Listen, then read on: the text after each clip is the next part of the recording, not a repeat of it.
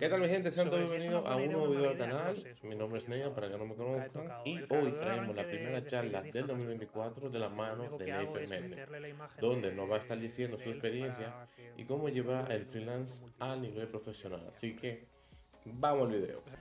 Muy bien, muy bien. Em, bueno, comentaba un poco que, para los que no me conocen, mi nombre es Leifer Méndez y tengo, pues ya se puede decir que, ¿cuánto? 12 años más o menos en este mundo de tirar código y crear y dañar aplicaciones. Y realmente mis inicios fueron como freelance, incluso cuando no sabía ni qué significaba la palabra. Em, bueno, los que ya conocerán un poco, eh, yo ahora estoy en Madrid, pero yo soy de Venezuela y llevo en Madrid muy pocos años, bueno, pocos, eh, llevo seis años, pero cuando comencé toda mi carrera como tal, pues no ejercía en sí en mi país. La estudié, eh, saqué mi título de ingeniería, de ingeniero de informática, de software, ya no me acuerdo cómo es que sale allá el título. Y básicamente sí tengo la titulación, pero era más por, creo que ese check que normalmente tanto en Latinoamérica se suele tener que, oye, tienes que obtener un título porque sí, porque es como un check de vida.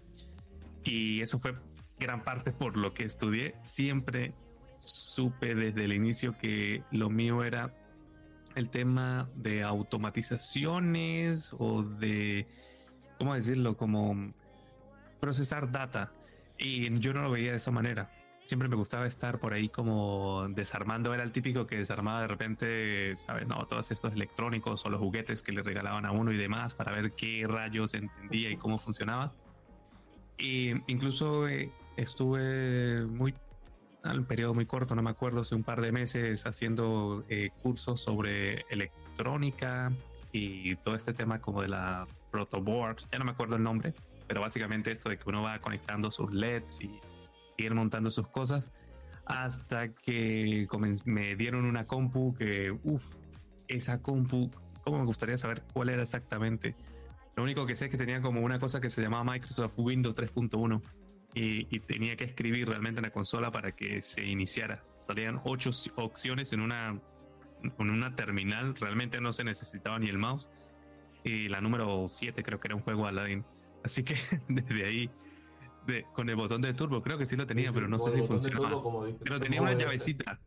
Ah, no, botón no, tenía una llave. Y incluso no era, no era, no era flop, no era. Eh, ¿Cómo era esto? O sea, no era el disco 312, sino era el anterior, que era como 5 pulgadas 14. Y tampoco nunca lo llegué a utilizar. Era como una cosa anterior al disquete, esa era la palabra, anterior al disquete. Era una cosa muy loca y la, y la, impresora, me acuerdo que era esta impresora de, de cinta, una Exxon 3000, algo así por el estilo. era una maravilla ese equipo y era lo, para lo que servía, ¿no? Una sola utilidad. Pero a partir de ahí me gustó mucho ¿no? ese tema de, oye, el hecho de tocar, de poder como automatizar, tirar ahí, eh, pues no sé, ¿no? Los comandos era como, como estoy aquí haciendo cosas increíbles. Y bueno, de ahí comencé a evolucionar para no contar tanto la historia en sí. Ese fue como el inicio, eh, decir como que tenía muy claro lo que quería hacer, pero que en sí, en ese caso, la deuda social, que lo vi por ahí en el comentario, eh, fue lo que me llevó también a tener el título. Y luego, cuando dije, oye, quiero ver cómo realmente implementar esto en mi vida, cómo cómo hacer para que, cómo poder hacer cosas, porque sé que me gusta, pero aquí en mi país, pues no es que sea el como la forma más o el más tecnológico, ¿no? Como que el campo laboral. que aparte yo no tampoco vivía en la capital del país, así que la oferta laboral en este aspecto era muy limitada. Y comencé en una plataforma que, que se llama Workana a hacer trabajos de freelance eh, incluso ahora que estaba buscando por aquí que, me dijiste, oye, no vas a compartir algo, tengo por aquí a compartir. Porque ahora que me acuerdo, por ahí, me, llegaron a hacer un blog en su momento, las personas de Workana. Esto fue 2016, básicamente. Esto fue cuando yo salí. Salí de Venezuela hacia México. Y bueno, aquí cuentan un poco la historia, ¿no? Para no repetirla mucho más. Pero esto fue como como ese punto en el que dije, wow, si, si una empresa, en ese momento Workana, no sé hoy en día, la verdad que tengo tiempo ya sin, sin trabajar en Workana, pero duré mucho tiempo, creo que fueron, no sé, más de 80 o 90 proyectos que llegué a realizar, como que se tomaron el tiempo de, de ver un poco, preguntarme la historia, qué estaba haciendo y cómo lo estaba haciendo, es porque consideré que algo interesante eh, estoy haciendo o algo diferente. Y, y, luego de eso dije, ok, voy a, voy a tratar de darle mucho más enfoque a cosas que, que puedo llegar a hacer. Y salí hacia, hacia México como freelance. Y esto, ahora, ¿cómo funcionaba el tema de cobrar? Eh, porque es, es, es, una cosa que hoy en día esas personas me cuentan, las de México, yo cobraba muy poco, o sea, muy, muy, muy barato. Pero para mí era, lo hacía no tanto por el hecho de mantenerme, porque no era como mi fuente de ingreso, sino era simplemente como poder ir agarrando la experiencia. Y cobraba, me acuerdo que cobraba 5, 10, 15 dólares por modificaciones en WordPress, montar una landing en WordPress y el hecho de poder obtener la, la reputación en la plataforma. Y ese es el punto, creo que vital. Si eres freelance, el, hoy en día, hoy, en día ya como hay que diferentes palabras, estás, quieras, de una manera implícita o, no, trabajando una marca personal. En ese momento no yo no recuerdo ese concepto, para mí no existía nada de marca, simplemente era, simplemente era tener como tu cartera de clientes, que tienes que trabajar, tener tu cartera de clientes y luego el concepto de tener tu portfolio y poder mostrar tus habilidades y todo eso. Hoy sí o sí tienes que tener una, e, estás ya implícitamente trabajando en una marca personal. ¿Y qué quiero decir con esto? De que, por ejemplo, una de las cosas que funciona e incluso al día de hoy funciona es el hecho de comenzar a hacer, si estás iniciando desde cero, necesitas esa marca personal, esa reputación, esos testimonios y la forma más fácil de conseguirlos es haciendo trabajo gratis, pero cosas muy puntuales, cosas que realmente a ti no te repercuten. No, es que voy a dedicar días o semanas aquí para simplemente obtener una, una reputación, un testimonio. Sino cosas puntuales. Hay personas que a veces necesitan ocultar un botón, cambiar un color, meter un CSS, remover un CSS. Y eso es una manera rápida de poder conseguir como una, una reputación, un testimonio, decirle a las personas, oye, déjame aquí abajo tu reseña o algo, para que comiences a crear pues tu presencia en Internet, para que cuando te busquen esté ahí básicamente pues tu nombre como vinculado ¿no? a, ciertos trabajos. Yo de ese tipo de trabajo creo que realicé como 15 o 20 y ya en ese momento en todas las plataformas, o al menos la mayoría de las plataformas de freelance, pues manejan como un sistema de rating y en ese momento como que el algoritmo, no sé qué haría internamente, como comenzó a exponerme más y en ese momento sí comencé ya como a cobrar más mis trabajos. Eh, esa es una de las claves esenciales de tener como tu testimonio, tus reseñas. Otro punto interesante es el hecho de cobrar. Mm, en Venezuela las plataformas electrónicas realmente son nulas o casi nulas, al menos no sé hoy en día, pero en ese momento eh, no había nada. Eh, PayPal y, y, ya está. Era lo que yo podía moverme con PayPal.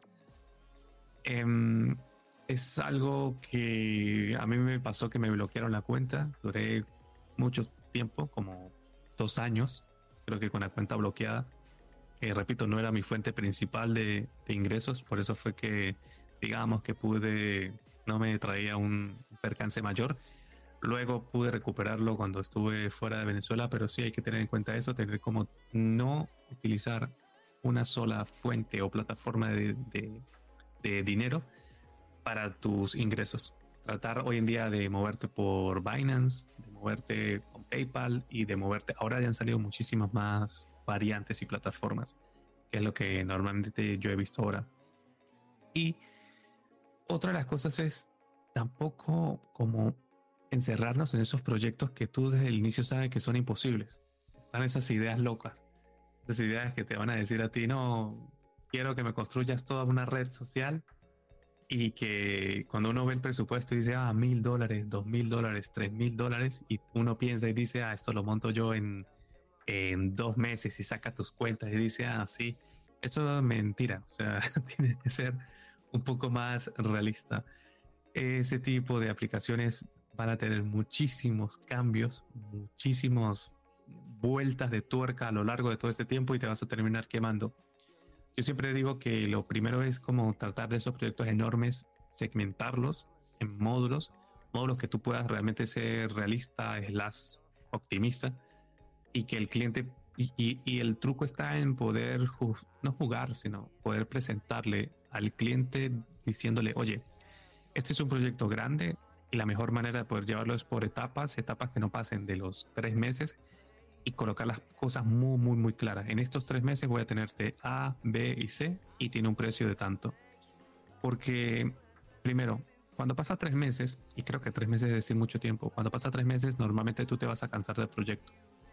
El cliente también se va a sentir un poco desesperado porque de repente él ya comenzó a dar pagos y él espera todo un producto final y, y no, eh, la mente no funciona así, la mente piensa que en tres meses, cuatro meses quiere ver su producto o no puede ver los avances de una manera muy visual, porque tal vez en los tres meses tú estás planificando, no sé, la estructura de la base de datos o estás planificando cuáles son las mejores herramientas que vas a utilizar y el cliente piensa que ya estás tú montando todo el dashboard el panel de administración y la parte visual y la aplicación y todo esto. Entonces, mejor tres meses, sacar un MVP, la persona puede quedar un poco más contenta, decir, ah, en tres meses me logró lo que me dijo.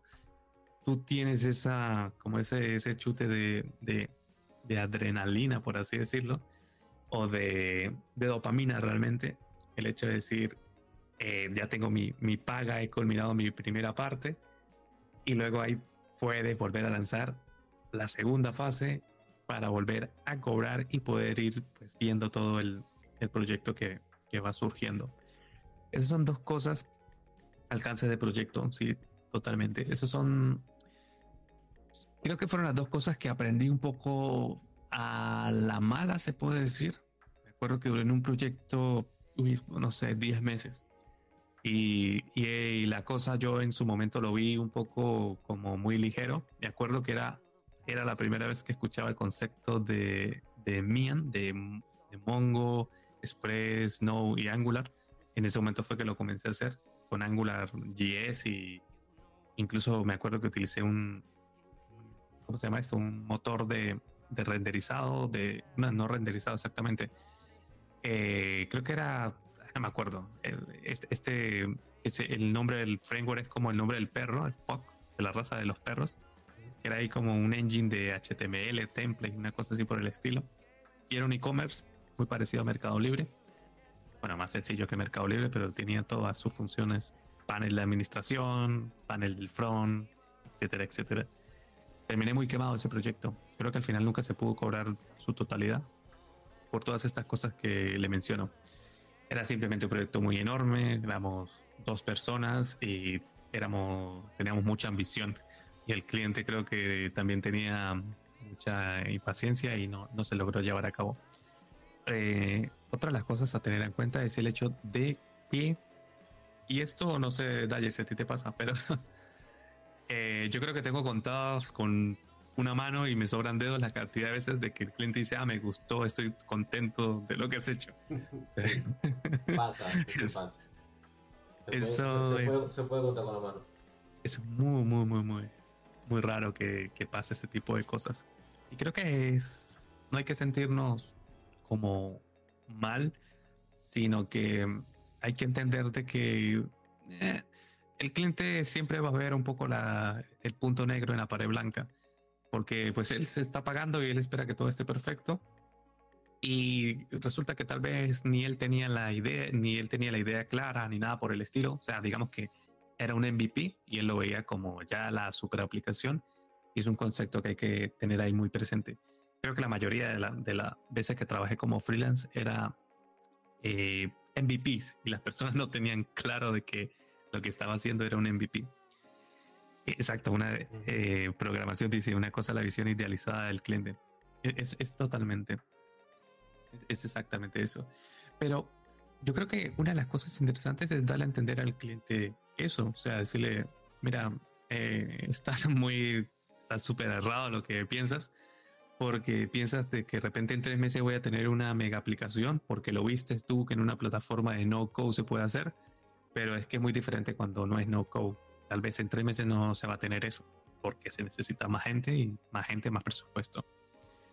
Eh, esos son, a ver, esos son puntos, creo que muy críticos cuando tú comienzas el tema de, del freelance, ya que uno en su mente tiene pensado, voy a cobrar tanto mensualmente. Y la verdad es que no cobras hasta que no das los avances. Y si el cliente no está contento y está frustrado, el avance se va a retrasar. Y ahí comenzamos ya en, en la decadencia del freelance. eso pasa muy, muy, muy, muy, muy a menudo. Eh, fueron como las cosas más, em, digamos, esa curva de aprendizaje más fuerte que me tocó vivir, pero lo viví desde un punto de aprendizaje 100%. No era lo que me daba en sí el sustento para vivir. Lo que sí me permitió esto fue abrir muchas oportunidades con clientes más recurrentes. Clientes que ya comencé yo a cobrar un, un feed. Ahí dice alguien y llega la, y llega la desmotivación de trabajar. Exactamente. Ese es el punto. Empiezas a quemar del proyecto luego lo que comencé a hacer, a ver, yo comencé a hacer muchas cosas de WordPress. Creo que las personas que están de freelance, que quieren comenzar en freelance como de freelance como programador, WordPress eh, te va a dar dinero siempre. Yo creo que lleva muchos años dándole dinero a muchos programadores y le falta muchísimo. Porque hay, hay que pensar que las personas que buscan a un freelance es un perfil mm, que es una persona que no tiene mucha eh, conocimiento de programación y se montó su WordPress con tres o cuatro tutoriales y resulta que se le desactualizó un plugin y ahí es cuando comienza a contratar un freelance. Y así como ese hay cientos o miles. Y son cosas que cuando ya tú controlas WordPress de verdad, no solamente instalarlo, sino a crear plugins, a entender cómo funcionan los eventos que se van llamando, tú vas haciendo trabajos de 40 y 50 dólares al día muy cómodamente creo que eh, los que quieren comenzar por freelance es un punto que deben de dominar. Tenemos una pregunta y si tuviera la opción años atrás, eh, sí, yo tomaría otra vez la opción de, freelance. Es cierto que esto va muy acorde con la personalidad, se podría decir. Eh, desde la comunidad, creo que el tema del freelance va muy de acuerdo a la personalidad de la persona me refiero. Mm, hay personas que quieren tener como una seguridad, una estabilidad, eh, tener 100% fijo su, su, dinero, por así decirlo. Creo que todos, bueno, queremos eso, pero que no arriesgan tanto, mi punto. Mm, creo que cuando esto que estoy hablando fue hace ocho años, un poco más todavía, digamos que pues yo todavía vivía en la casa de mis padres, no tenía gasto, no tenía responsabilidades, no tenía nada. Entonces era, me parecía una buena opción, no, no tenía mucho que perder.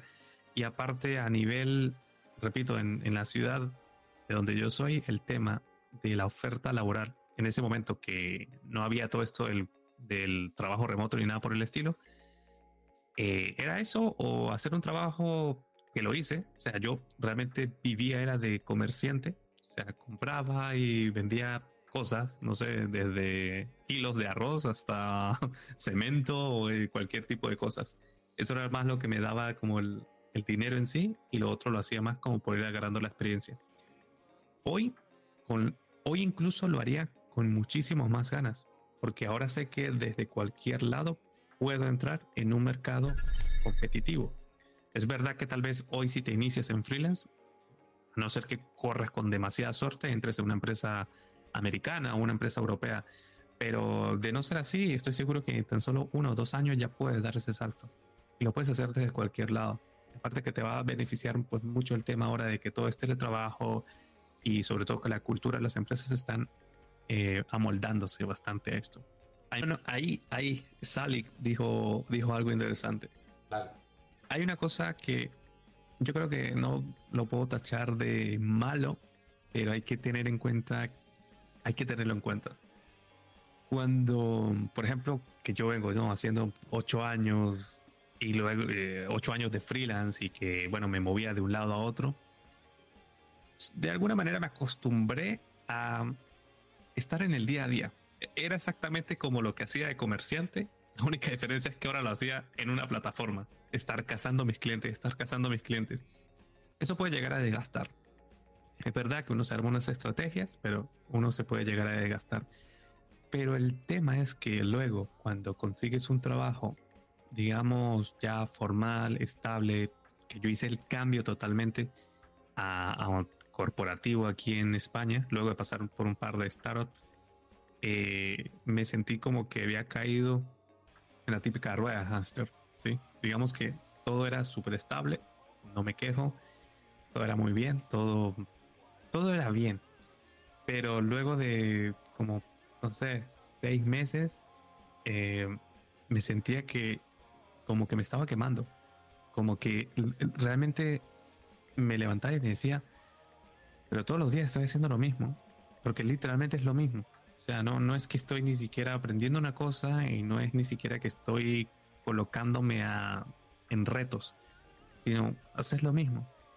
Y, y, eso me desmotivó mucho. O sea, me llevó a un burnout y me cambié. Estaba en una consultora. Dentro de la consultora me cambié a un proyecto, a otro proyecto, pero digamos que la categoría era la misma. Y luego me salí.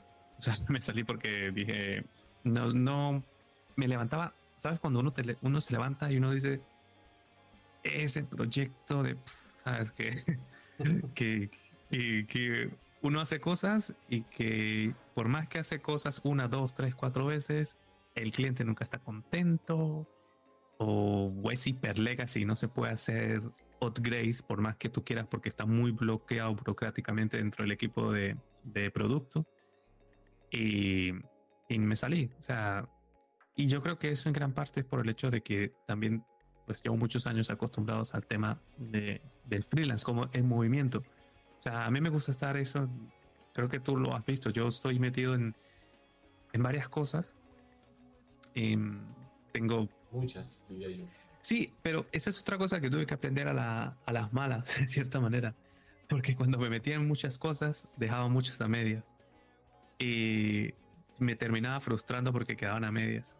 Luego lo que hago es que sí estoy en unas, pero muy constante. Estoy en tres o cuatro muy constantes y, y, aprender a delegar fue creo que lo más, lo más, lo más loco de todo. Eso de que uno dice, eh, sí, yo conozco a Dyer y yo sé que a Dyer le puedo decir, oye, Dyer, quédate esta ruta, este componente, este módulo. Pero cuando uno dice, tengo que decirle a Dyer que, cuál es la idea, ¿no? la lógica de negocio, voy a durar más explicándole que yo haciéndola. Y de repente me anotaba todas esas, empezaba como a, a, crearme una pila de ese tipo de tareas y después no terminaba sacando las tareas y después me, me terminaba quemando. Creo que ahí ya va. Sí, tenemos, tenemos, una pregunta de parte de, de la EFA de Iván. Dice, ¿prefiere trabajar en varios proyectos pequeños o pocas grandes? Mejor dicho, en modo freelancer, ¿cuál recomendarías? Yo no puedo recomendar aquí porque, como digo, va a depender de la personalidad, ¿sí? Y va a depender mucho de tus responsabilidades. No, yo no, yo, por así decirlo, mi, no, no tengo hijos, no tengo mascotas, estoy en un país, pues finalmente soy inmigrante, no tengo nada aquí. Sí, verdad que estoy con mi pareja, pero también es migrante. Entonces, yo no tengo nada aquí, si, me entiendes. O sea, yo literalmente me puedo mover a otro lugar y, y ya. Pero es muy diferente como cuando tú tienes hijos y necesitas ese sustento. En ese momento yo te diría, ve por lo seguro.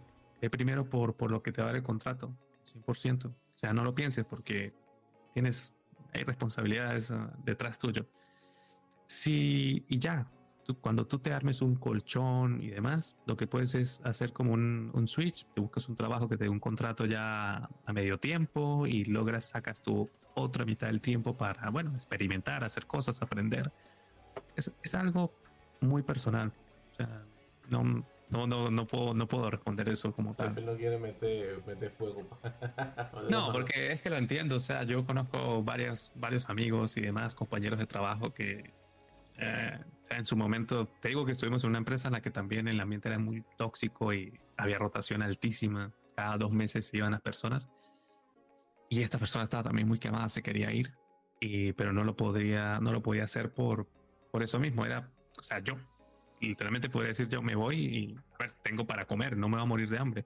Pero él decía, tengo la familia, la esposa, y yo lo entiendo perfectamente. Es, es muy diferente. Bien, dice Eduardo Curiel de por aquí, prefiero los sites projects en lugar de hacer freelance para tener ingresos alternativos. Em, a ver, es pregunta interesante. A ver, yo los side projects, pero tienen que ser muy cortos. hoy en día me aplico la regla de que voy a hacer lo que más rápido me dé retribución monetaria. Explico, tengo, a mí tengo, se me ocurren muchas ideas locas que las puedo hacer, pero de repente cuando digo, a ver, puedo aterrizar esto. Necesito hacer esto, A, B, C, D, Z, esto ya soy realista, no lo voy a hacer en tres meses, se me va a extender a tres meses o más de allá, ya lo, bajo mucho de nivel. O sea, lo coloco ahí como en posición 7 o 10.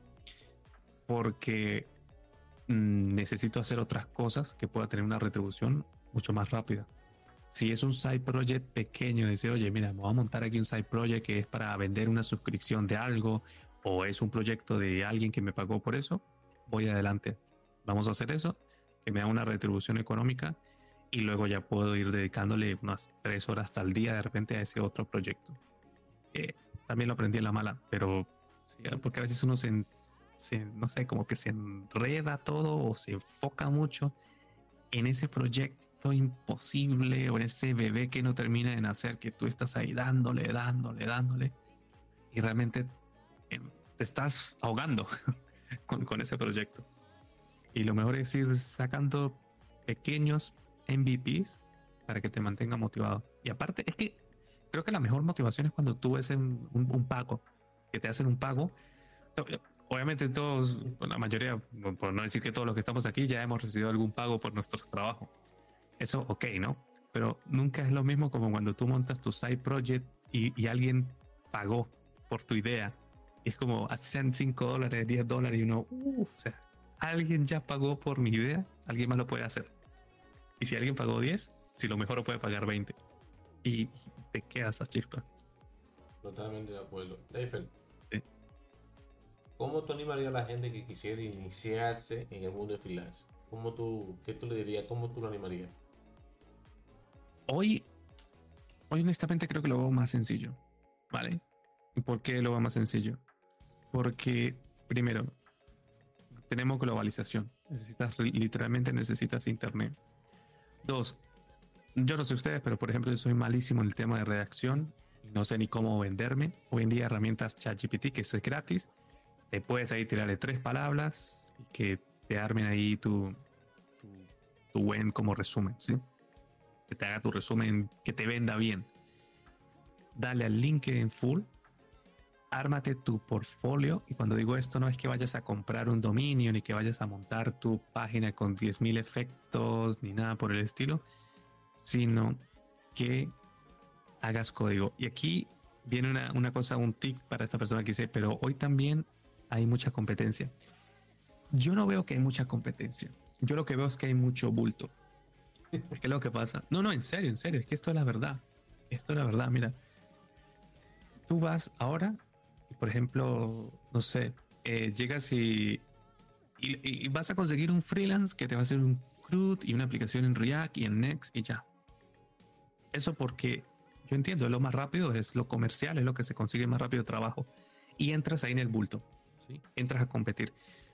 Pero si tú dedicaras, aparte de eso, unos 30 minutos, una hora al día en aprender una cosa que se salga de ese esquema, que se salga del típico ya no sé ni qué es ese hoy en día, algo como, oye, voy a aprender a dockerizar, voy a aprender a desplegar aplicaciones en cloud, voy a aprender a hacer testing, testing unitario, testing en tu end, voy a aprender a, utilizar, más que utilizar herramientas, a dar soluciones.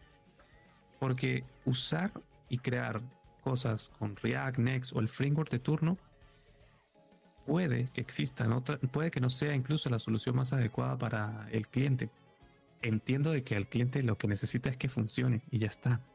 Pero si uno analiza un poco más, de decir, oye, a ver, realmente lo que necesita el cliente es esto. Entonces, si, si tú vas con una propuesta tú vas con un pequeño como con, sí, sí, pues ser proactivo. Porque la clave para tú destacar es ser proactivo. Si tú vas a un cliente, hay 10 personas que han postulado el trabajo, y esto, y esto lo hacía también, y vas con el demo.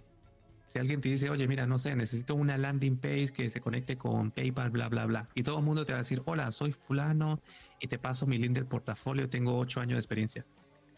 Eso puede ser el mismo Mark Zuckerberg. Pero si vas tú y dices, hola, Dyer, visto que estás buscas una persona que te haga una landing. Yo tengo este, este borrador que lo he creado, que va muy acorde a lo que tú estás buscando.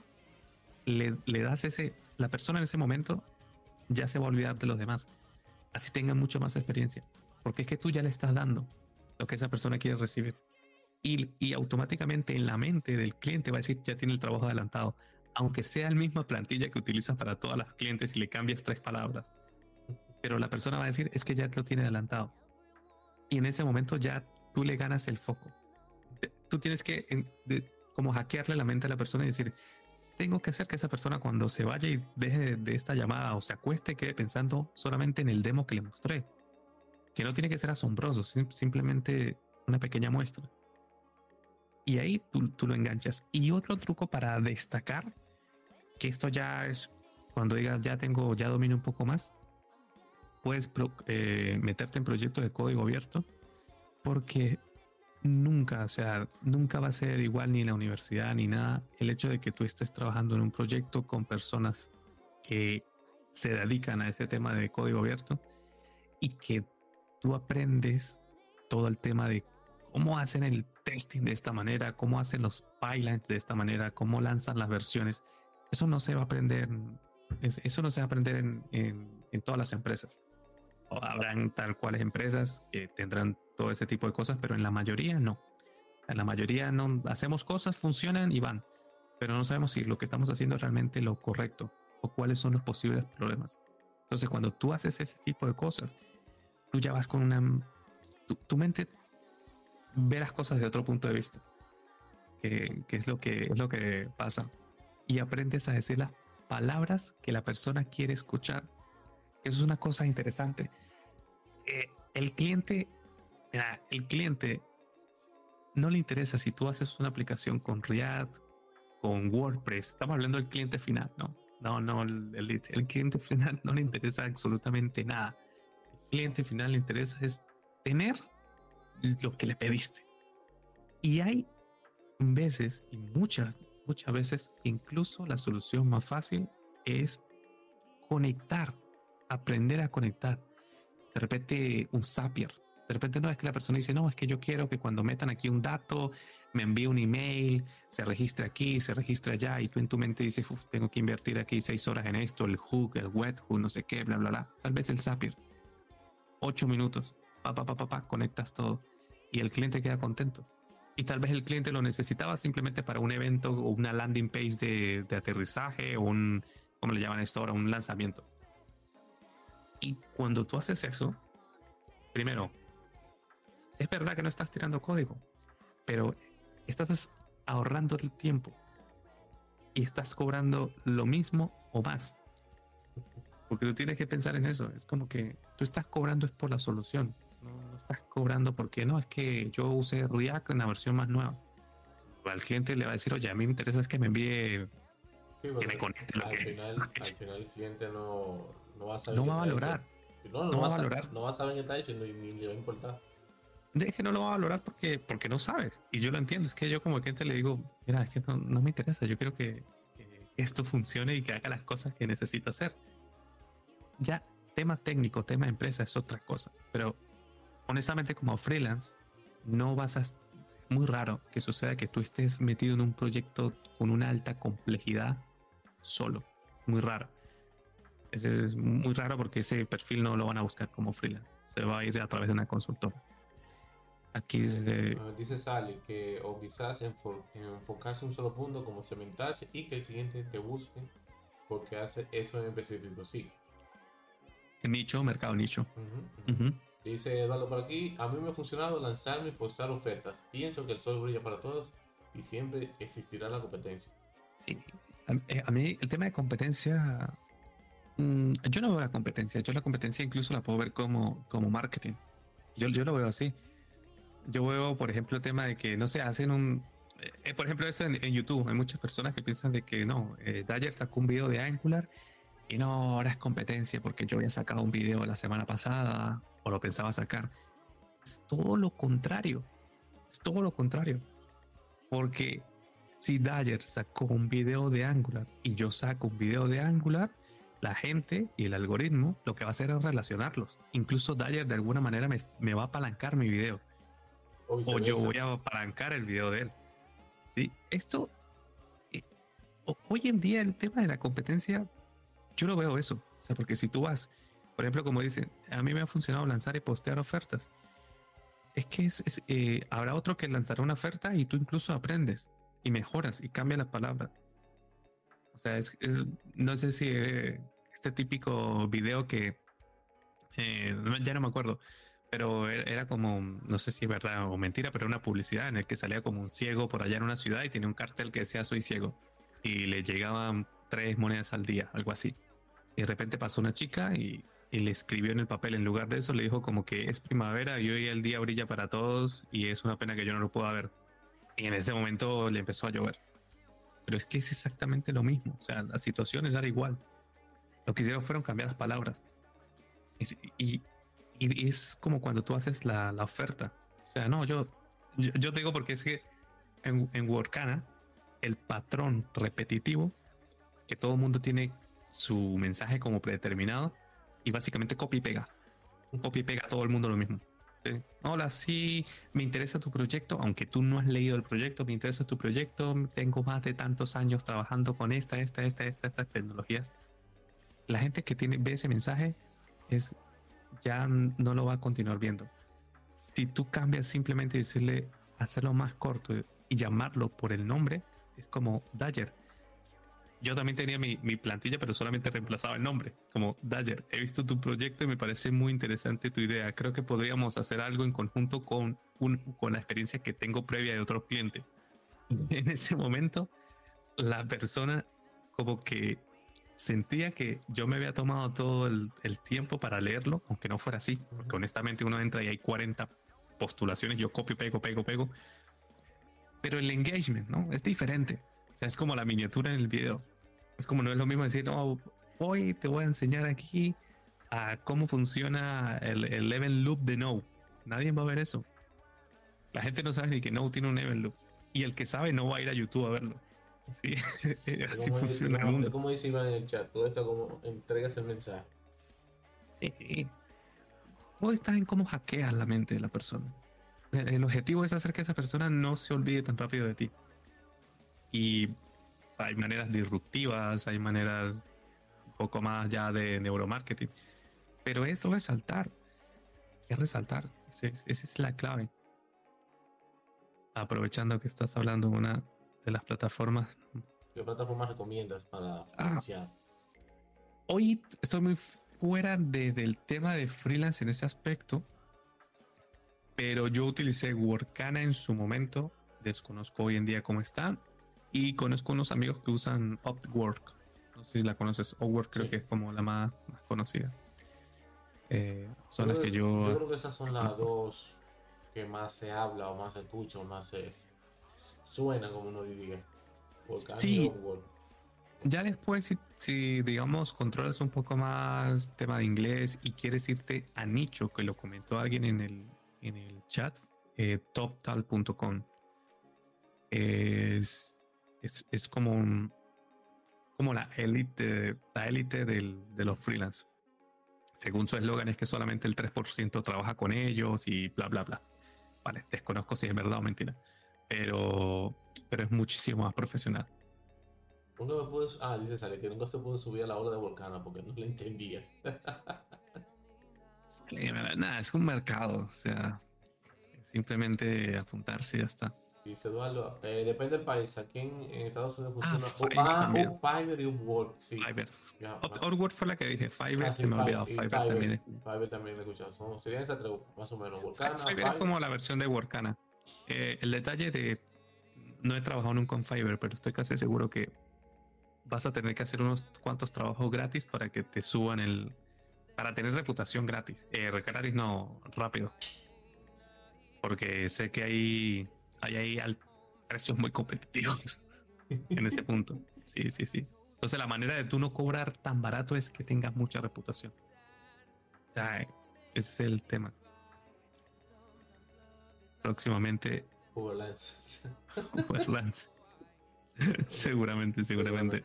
Leifel, pregunta mí para ti. Sí.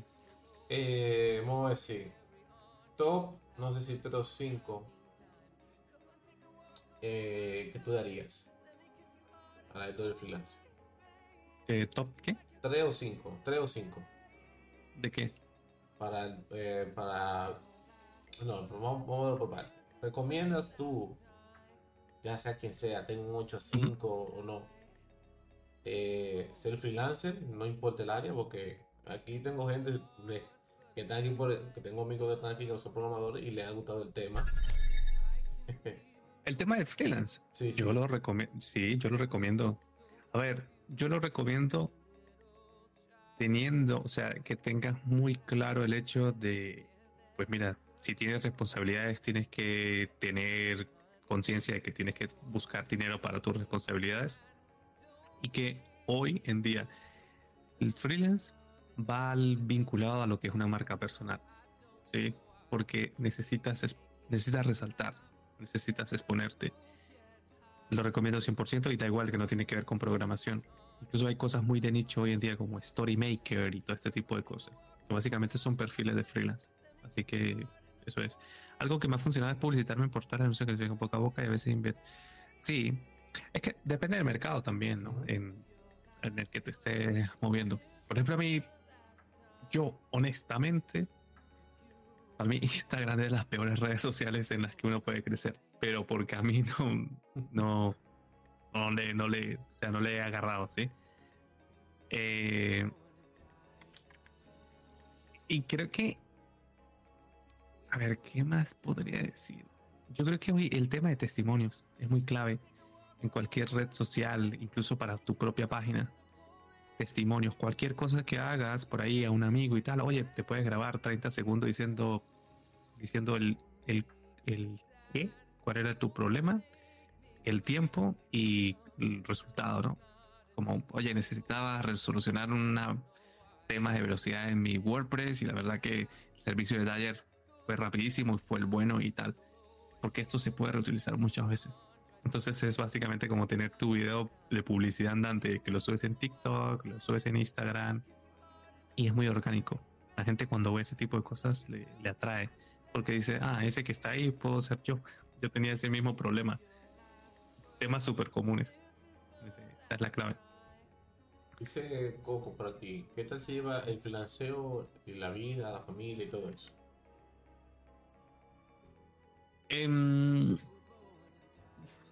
Es buenísima esa pregunta. Es complicado. A ver, tienes que buscar un equilibrio. El tema del freelancer es una etapa que te tienes que pasar. Tienes que evolucionarla. Tienes que volverte lo mejor que se pueda para que puedas cobrar muy bien. Y monetizar incluso tu experiencia más allá del resultado final. Por ejemplo, si eres un, no sé, un diseñador, un plomero o lo que sea, obviamente vas a obtener ingresos por el trabajo en sí que estás haciendo, pero no es escalable. Siempre hay que pensar el tema de escalabilidad. Y cuando tú inviertes todo el tiempo en algo y no lo puedes escalar, o sea, siempre decirte, ¿qué pasa si mañana en lugar de entrarme 5 clientes me entraron 50 clientes? No los voy a poder atender porque va a tener que contratar. Y si voy a tener que contratar, dejo de ser freelance y voy a cometer una empresa y vienen muchas más cosas, complicaciones. Entonces el tema es buscar ingresos paralelos que sean escalables y que puedas tú apalancar en tus ingresos principales. Por ejemplo, monetizar la historia, monetizar el plan. Si tú eres un plomero, pues monetiza a través de los afiliados de los productos que tú vendes. Monetiza a través de la experiencia o las capacitaciones que tú puedes decir, oye, mira, yo como plomero soy freelance y gano tanto, pero también puedo decirte que te recomiendo esto. Por ejemplo, este tipo de tips en el que yo te digo, oye, eh, haz 5 o 10 trabajos que te consuman muy poco tiempo y energía, hazlo gratis para que puedas agarrar la reputación. Pues eso, eso es algo que a mí me costó realmente como 6 meses. o sea, era entenderlo. Sí, porque 6 meses que no agarraba trabajo, era como, fue tanto que dije, ah, lo voy a hacer gratis. Si alguien me lo hubiera dicho desde el inicio, pues me hubiese ahorrado 6 meses de trabajo. Eh, entonces, la idea siempre es monetizar. Hoy es un poco cliché, ¿no? El hecho de que todo el mundo no, pues monetiza su historia. Pero es que sin, si no, no, vas a poder salir de la, de la, ¿sabes? De la rueda. Porque vas a estar, no puedes escalar. Ah, mira, ahí dice, te hablo desde la experiencia, tengo tres hijos, un perro, un gato y una pecera. Es cuestión de establecer equilibrio en todo. Es tan claro que es algo por un objetivo. Exacto. Exacto, exacto, exacto. Es que Sí, y tú sacrificas tiempo y, todo. No, no, todo es perfecto. Eh, a ver, una frase para una frase para que suene bonito es como que tienes que disfrutar del camino, ¿vale? Ese, sería el, y eso que la. No estamos sumando a personas que tengan 8 5 mal financiero. Yo diría que hay que hay que hay que sentarse a ver si vale la pena. O sea, como si realmente cuáles son tus no negociables. De repente tú dices, mira, ¿sabes qué? ¿Cuánto realmente puedo yo llegar a generar? Pero desde la realidad. Un fin de semana que yo trabajo con el freelance. Si tú me dices, no, es que genero un, ingreso realmente bastante, eh, no sé, sabes que bastante porción en comparación al sueldo principal, ok. Es una, está bien, es un ingreso que, impacta. Pero si realmente durante ese fin de semana dices, lo que estoy ganando es mm, poco en comparación a lo que podría disfrutar, sí, ahí es donde uno tiene que pensar. Obviamente no digo que lo va a hacer siempre toda la vida, porque, bueno, cada, quien con su personalidad, pero si tiene todo un perro, un gato y tres hijos, creo que va a querer como compartir.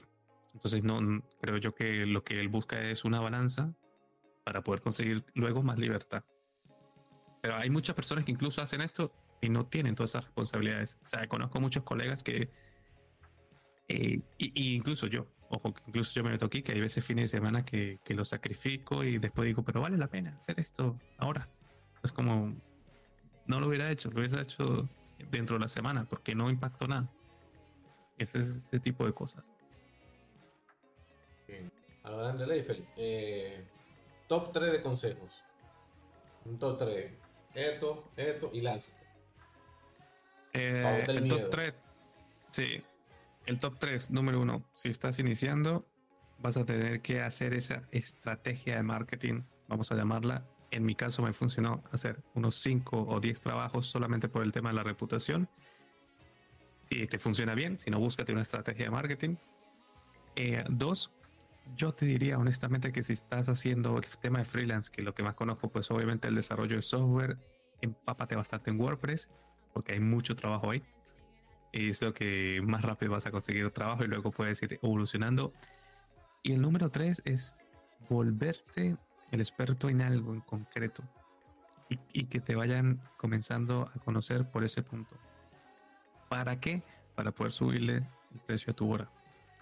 Y esos son es un camino que no es rápido, tampoco es imposible, tampoco lo considero que sea para toda la vida, pero de ahí van a salir muchas cosas, de ahí van a salir ideas, de ahí van a salir eh, pequeños trabajos en startups, entonces tú puedes balancear y ya no depende 100% del freelance, sino ya tú dependes, ah, empiezas a dar capacitaciones, empiezas a hacer un poco de freelance, te consigues medio, medio, eh, medio contrato, o si tú ya quieres dar el salto directamente, pues un contrato a full. Eh, ah, vamos, ahora sí, ya que. No, no, me acordé, voy a hacer publicidad. voy a hacer publicidad aquí de esto porque es que me sale muchas Entonces, voy para personas que estén interesadas, ¿vale? A ver, para los que no saben, aquí la plataforma que Dyer compartió, por ahí está, la paso por ahí el link. más, más que publicidad es porque últimamente, a ver, me han preguntado por, por este, este workshop. A ver, esto es todas esas personas que quieran ahora construir aplicaciones que implemente inteligencia artificial, pero no solo conectar directamente con OpenAI, sino imagínate que estás trabajando en un e-commerce, en una empresa de turismo, etcétera, y que quieres crear módulos o que quieres crear nuevas funcionalidades que utilices un LLM, o sea, un modelo de, de lenguaje de estos como ChatGPT, para que pueda hablar con datos, para que pueda hablar con PDF, con base de datos MySQL, con miles de registros. Imagínate, por, por ejemplo, te voy a poner un caso, caso práctico. En una tienda aquí en España se llama Mediamar, pero no sé, en República Dominicana, ¿no? Como esa tienda típica de, de electrónica donde venden mil cosas y que en la página existiera un módulo en el que tú le dices, oye, tengo mil dólares y necesito una computadora que sea que cumpla con estas características. Para hacer eso, imagínate la cantidad de miles de productos que puedes tener en el inventario, pues básicamente esto lo puedes hacer con, con todo este workshop que te enseño a utilizar pues diferentes herramientas, utilizamos LangChain, utilizamos OpenAI, utilizamos Llama 2, utilizamos también Stable Diffusion y lo ejecutamos en los workers de Clover para que te salga muy barato 5 dólares al mes. O sea, hay, hay más opciones que ChatGPT, puedes utilizar llamados. Todo esto ya está disponible y que, bueno, hay precios, pero el que quiera cupones, pues me dice por, por interno, tú me los pasas y yo los, se les doy cupones a estudiantes o personas que quieran, pues hay un cupón. Es básicamente esto porque sí me he preguntado mucho que, bueno, no, no es que no entiende muy bien, digamos que no saben cuál es la magnitud o piensan que solamente se puede conectar con el, con el bot de WhatsApp y no, lo, puedes conectar con lo que sea. Incluso así como, como esto que está aquí, pues es como un pequeño ahí ChatGPT que habla con habla solamente de la landing, ese tipo de cosas. Y nada, y aquí abajo pues ahí está la plataforma y están todos los demás recursos para, para, que, para que vayan allá y le den una vuelta. Si llegaste aquí, gracias por ver el video. y déjame en un comentario tu opinión acerca del freelancer, la cosa que digo Leifer. No importa que de qué área seas. Y recuerda que vienen más charlas eh, en camino.